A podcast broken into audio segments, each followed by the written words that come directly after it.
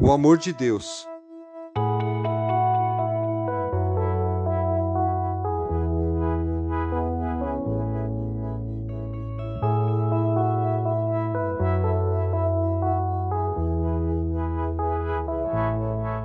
Assim diz o Senhor: O povo que escapou da morte achou favor no deserto.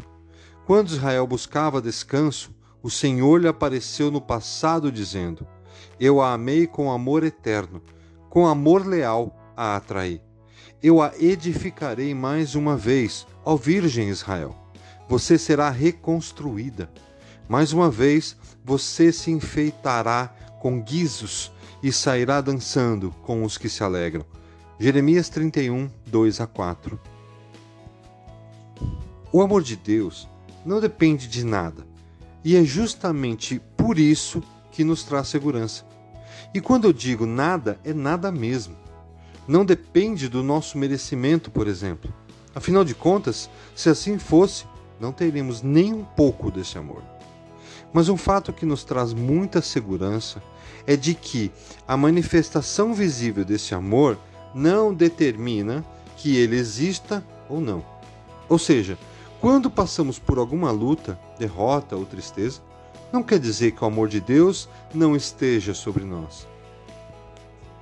Quando percebemos isso, conseguimos viver de modo mais liberto e com mais plenitude esse amor. Vamos fazer uma analogia com Atlas, o titã da mitologia grega que havia sido condenado por Zeus a sustentar os céus para sempre por isso, sempre que ouvimos falar dele, imaginamos alguém carregando o mundo nas costas. Temos muitos exemplos de atlas cristãos que acreditam que devem carregar o peso de merecer o amor de Deus.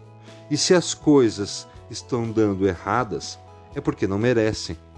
Mas sabem o que a própria fonte deste amor diz para esses atlas?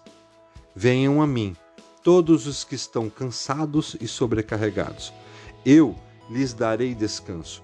Tomem sobre vocês o meu jugo e aprendam de mim, pois sou manso e humilde de coração, e vocês encontrarão descanso para suas almas. Pois o meu jugo é suave e o meu fardo é leve. Mateus 11, 28 a 30. Vejam que no texto de Jeremias que lemos, o profeta lembra que o Senhor veio para resgatar o seu povo, dizendo que a amei com amor eterno, com amor leal atraí, e que você será reconstruída no deserto e não na terra prometida.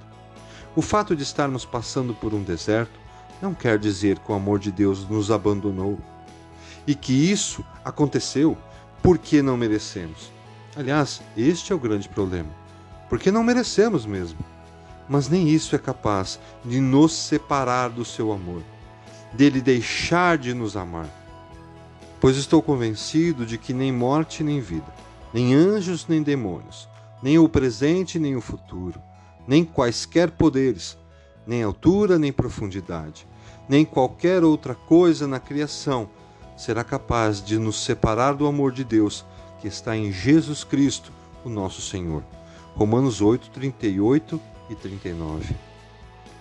Então, aos atlas cristãos, exaustos e desanimados por acharem que não foram capazes de carregar o mundo e merecer o amor de Deus, larguem essas cargas e construam suas vidas sobre o amor gracioso de Deus.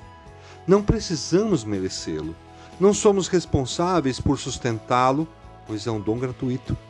Jesus Cristo, por nos amar, morreu em nosso lugar sem merecermos. E como escreveu o autor cristão Brennan Manning, Jesus chama a pleno pulmões: Venham a mim todos vocês, atlas, que estão cansados e acham a vida um fardo, e eu os aliviarei.